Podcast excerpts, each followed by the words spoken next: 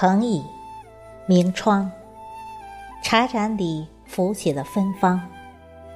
素笺，诗行，笔墨间流转出馨香。那一卷卷书册，一段段文章，串起的是深情，是记忆，是浮想，更是阅读的信仰。各位听众朋友，大家好，我们是主播迎秋和皓月。今天为大家推荐的文章题目是：人生最曼妙的风景，莫过于静水流深。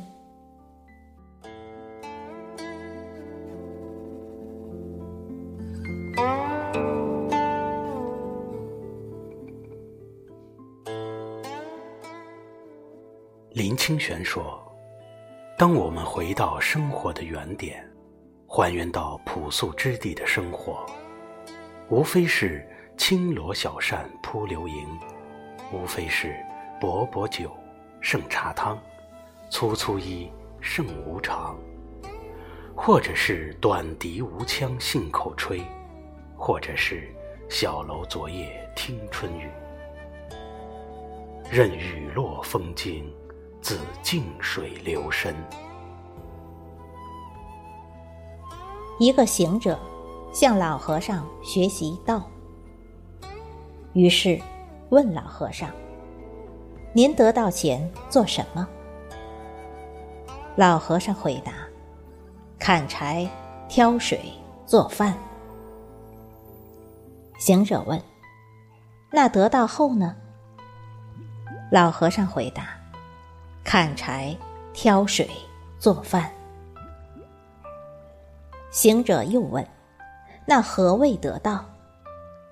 老和尚回答：“得道前，砍柴时惦记着挑水，挑水时惦记着做饭；得道后，砍柴即砍柴，挑水即挑水，做饭即做饭。”行者豁然开悟：人生最曼妙的风景，莫过于静水流深。它不仅是一种生活方式，更是一种人生哲学。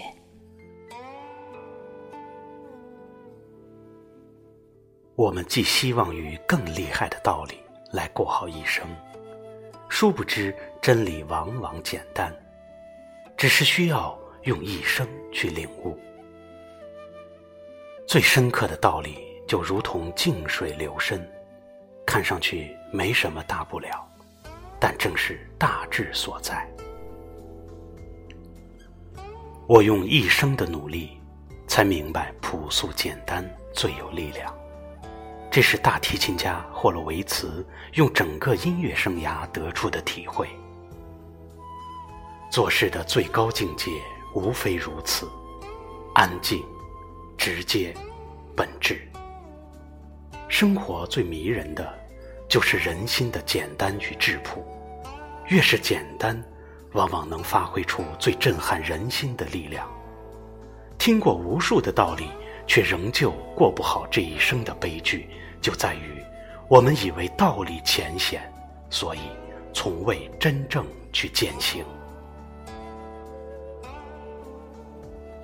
陶渊明辞气归隐，住在一个宁静的村庄，因此有了“采菊东篱下，悠然见南山”的独立人格。周敦颐拒绝官场腐败，才有了“出淤泥而不染”的洁身自好。王冕淡泊名利，留下了“不要人夸好颜色”。只留清气满乾坤的佳话。当一个人能透过纷呈的事项，探知到内在的本源时，那种真正大彻大悟的心境，便是静水流深。庄子说：“天地有大美而不言，美不在于金钱多寡，也不在地位高低。”正如苏轼所说：“江山本无主，贤者是主人。”放下手机，放眼窗外，也许寂静的枯枝正在冒芽。停下脚步，审视周边，也许路旁的野花开得正艳。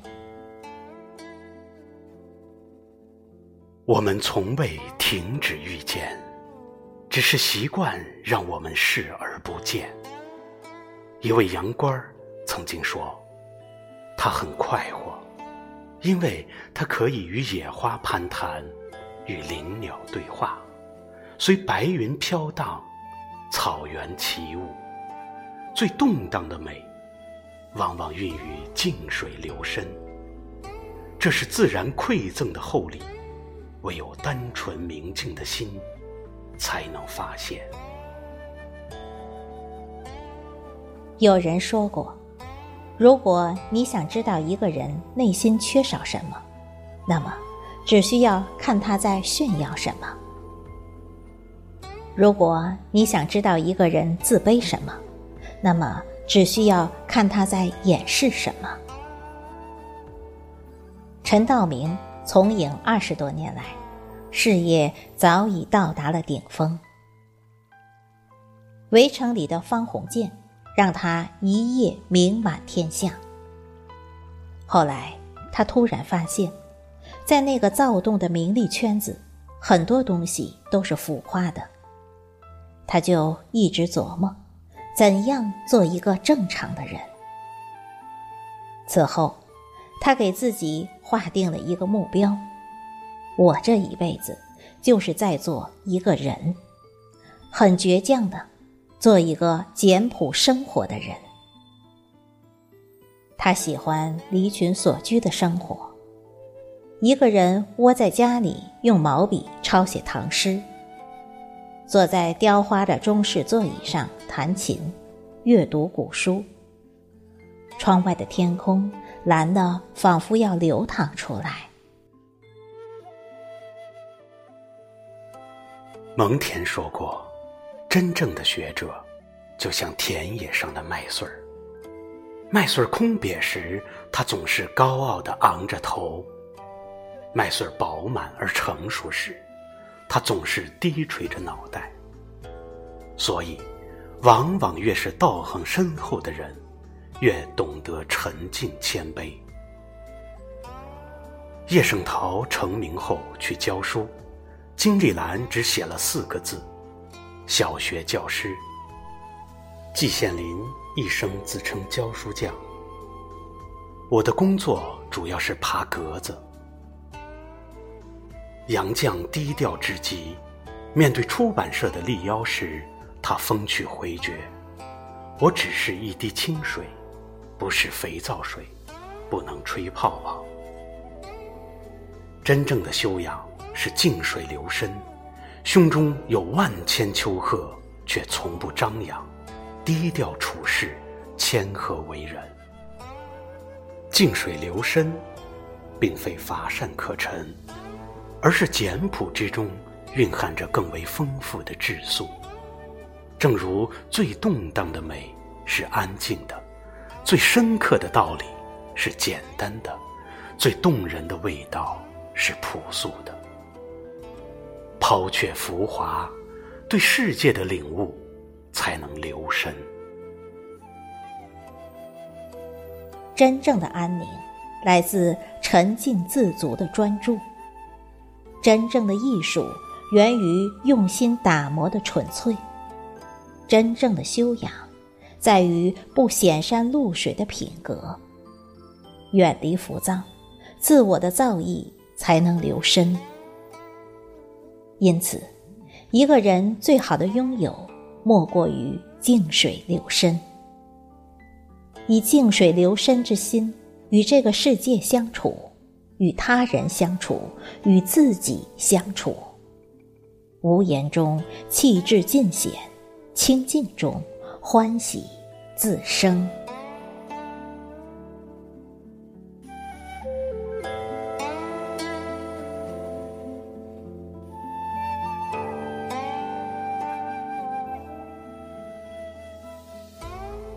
怡情为诗韵，陶然有雅声。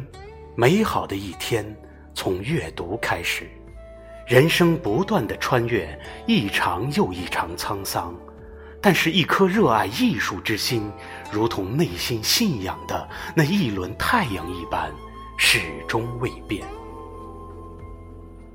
感谢聆听，人生最美妙的风景，莫过于静水流深。